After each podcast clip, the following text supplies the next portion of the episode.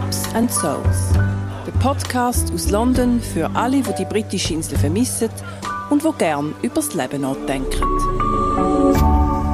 RevLab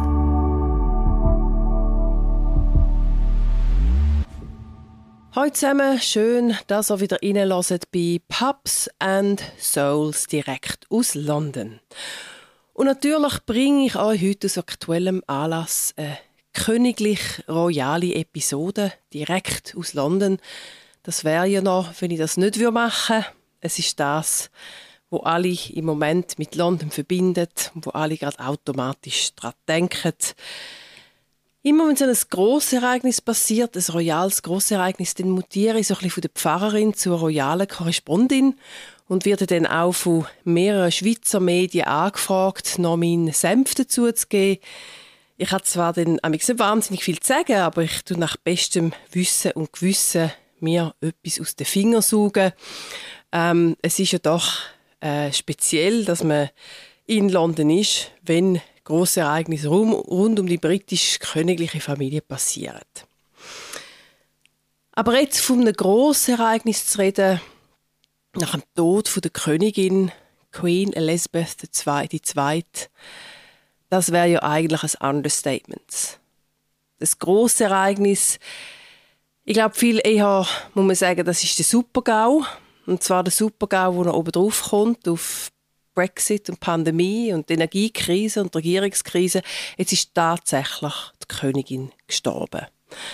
Man hat es zwar natürlich irgendwann erwartet, ich meine, sie war 96, aber trotzdem hat man sich nicht wirklich vorstellen dass sie irgendwann wirklich den Battle abgibt. Und jetzt ist es da, die Operation London Bridge is down. Ich glaube, so heißt sie. Und eine unglaubliche Präsenz ähm, in den Medien und ähm, ja, ich denke im Leben von allen Leuten rund um die Weltkugel herum, ähm, wo jetzt das mit überkommen live aus London. Die, die äh, jetzt denken, dass ich live berichte aus der äh, 8-Stunden-Schlange, die sich gebildet hat am, Süd, äh, am Südufer von der Themse, dass man dann kann in der Westminster Hall den aufgebauten Sarg von der Königin schauen die muss ich leider enttäuschen. Also die Schlange habe ich mich nicht gestellt, werde ich mich auch nicht stellen. Ich bin auch sonst nie irgendwie vier, fünf Stunden gesessen, zum geschwinden Blick auf den Sarg werfen. Aber ich habe trotzdem einen kleinen Stimmungsbericht für euch, direkt aus London und hoffe doch ein bisschen einen Eindruck gibt.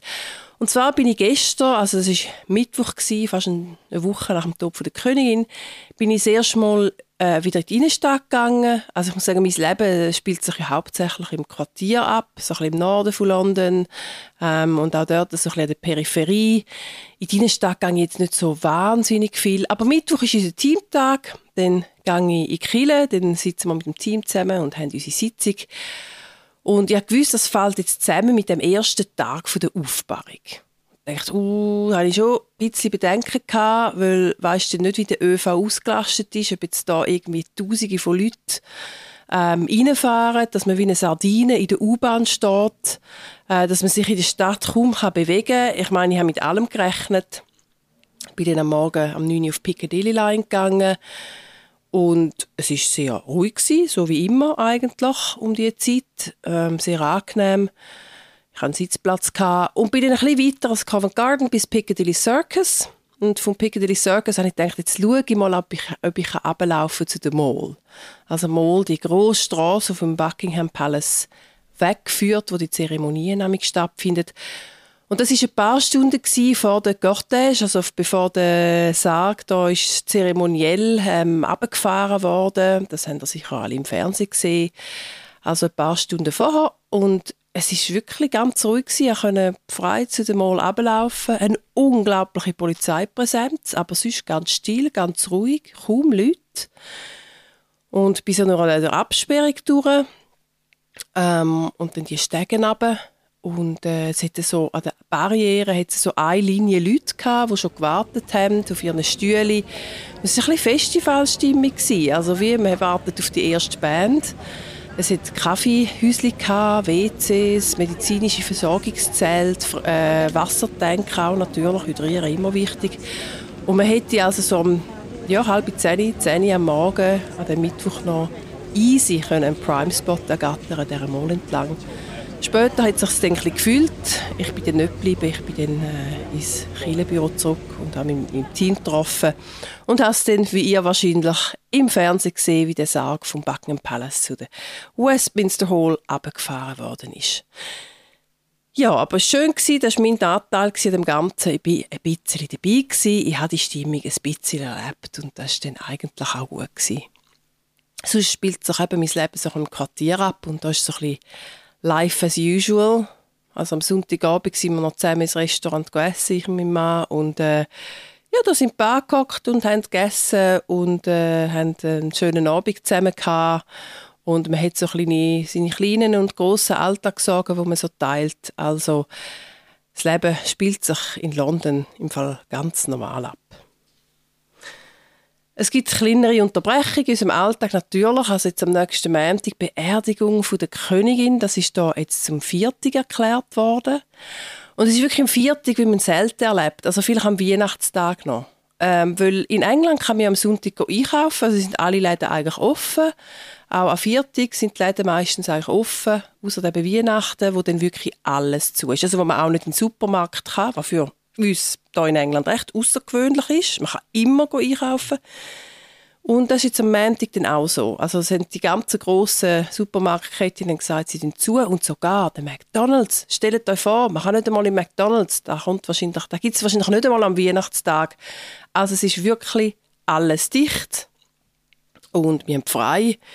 Und ich auf jeden Fall mit Familie und Freunden werde die Beerdigung, wie ihr daheim auch im Fernsehen gesehen, nur dass ich nicht muss arbeiten muss. Ich kann wirklich die Beerdigung schauen und ähm, ja, einen zusätzlichen Viertag. Die Schulen sind natürlich auch zu. Das heisst, die Kinder sind an diesem Tag auch daheim und können die Beerdigung der Königin noch am Fernsehen miterleben. Und sonst, ja, was soll ich sagen, es hat ein eine Übersättigung mittlerweile stattgefunden. So, am ersten, zweiten Tag war noch ein grosser Aufruhr und jetzt äh, eine Medienübersättigung, die ihr wahrscheinlich genauso erlebt in der Schweiz, äh, dass man irgendwann gar nicht mehr so genau heranschaut, gar nicht mehr so alle News mitverfolgt. Es repetiert sich auch jeden Tag jetzt ein bisschen. Es ist so ein bisschen wie am Anfang der Pandemie. Man ist also vom Fernsehen, wirklich, man ist am Fernsehen geklebt und hat äh, die Regierungsleute und die Spezialisten, die Wissenschaftler jedes Wort von den Lippen gelesen und irgendwann ja, hat man den Fernseher abgestellt, hat ihn vielleicht gar nicht mehr angestellt und hat die News gar nicht mehr so genau mitverfolgt. Und ich finde, so eine kleine Übersättigung, mediale Übersättigung findet jetzt auf jeden Fall auch statt.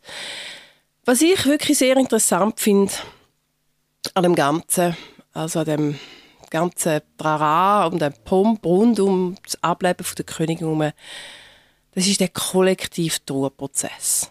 Da finde ich jetzt wahnsinnig spannend, um das mitzuverfolgen. So kollektive Trauerprozesse sind ja sehr wichtig. Die brauchen wir als Menschen. Also ich glaube, es ist wichtig, dass wir manchmal Sachen haben, wo wir wirklich alle zusammen uns, also alle, es gibt immer Leute, die nicht sich damit identifizieren, natürlich, aber wo man sich so zusammen kann identifizieren mit ganz vielen fremden Menschen. Also nicht nur im familiären Umfeld, wenn man jetzt jemanden aus der Familie verliert, ähm, wo es dann ein relativ kleiner, übersichtlicher Kreis ist, wo mittrauern, sondern ganz viele fremde Menschen, wo ja, wo da mitgehen, wo da das miterleben, wo sich ihre Gedanken machen und ihre Emotionen haben. Und da frage ich mich, was steckt eigentlich hinter diesen Tränen? Was genau steckt hinter diesen Emotionen? Wieso stehen die Leute im strömenden Regen acht Stunden an, um eine Minute in dieser Aufbahrungshalle zu sein, von einer Frau, wo sie ja, aus dem Fernsehen, die meisten aus dem Fernsehen kennen. Ein paar wenige haben ihre vielleicht schon mal die Hand geschüttelt. Aber wo doch immer omnipräsent war in ihrem Leben. Also, die meisten können sich ja nicht erinnern an eine Zeit ohne die Königin. Aber was steckt eigentlich dahinter? Und ich habe es so spannend gefunden, wir haben von der Schule ein Newsletter bekommen, ähm, dass, man, dass es ein Gesprächsangebot gibt von Schülern und Schülerinnen, die jetzt so aufgewühlt sind vom Tod der Königin. Und zwar nicht unbedingt wegen ihrem Tod, sondern weil das kann, ähm, einen retraumatisierenden Effekt haben, wenn jetzt gerade kürzlich oder schon länger ein Todesfall in der Familie war und dass das bei den Eltern und Kindern das alles wieder aufbringen kann. Also dass es jetzt wirklich ein, ein Verein gegen gemeinnütziger Verein in England, der sich da den Schulen drum bemüht, besonders darum bemüht, um mit den Kindern ähm, Gespräche zu führen, falls das passiert. Kollektive Trauerprozesse, ich glaube, die sind wichtig. Und vielleicht ist es ja für das Vereinigte Königreich im Moment gerade besonders wichtig, dass wir einmal alle zusammen, wir alle Fremden, können trauern. Weil es gibt wirklich eigentlich recht viel zu betrauern in dem Land. Einige Sachen, die wir beerdigen müssen, die wir hinter uns lassen eine ungewisse Zukunft, die auf uns zukommt. Und vielleicht ist das ja der allerletzte Dienst, wo uns die Königin erweist mit ihrem Ableben, dass wir mal alle zusammen können, unsere Emotionen zeigen, unsere Tränen brüllen und einmal die englisch stiffer Upper Lip für ein paar Tage ablegen. Ich kann euch aber versichern, das Leben in London geht tatsächlich weiter. Der Alltag ist immer noch der Alltag mit seinen üblichen grossen und kleinen Sorgen, mit dem Umrennen und Umstressen und alles koordinieren.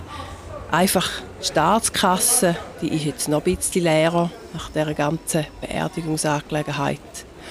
News monothematisch, aber das ist ja eigentlich auch nichts Neues.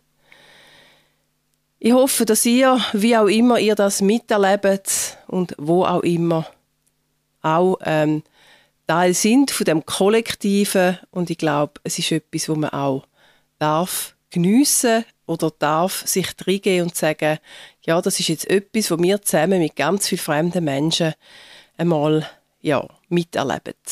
Und euch fragt, was steckt eigentlich dahinter? wieso interessiert mich das so sehr oder wieso macht es mich emotional? Und das sind auch häufig Indikatoren für Sachen, die eigentlich in unserem ganz persönlichen Leben drin passieren. Mit dem wünsche ich euch einen schönen Tag und eine gute Woche aus London. Bis bald wieder. Tschüss zusammen.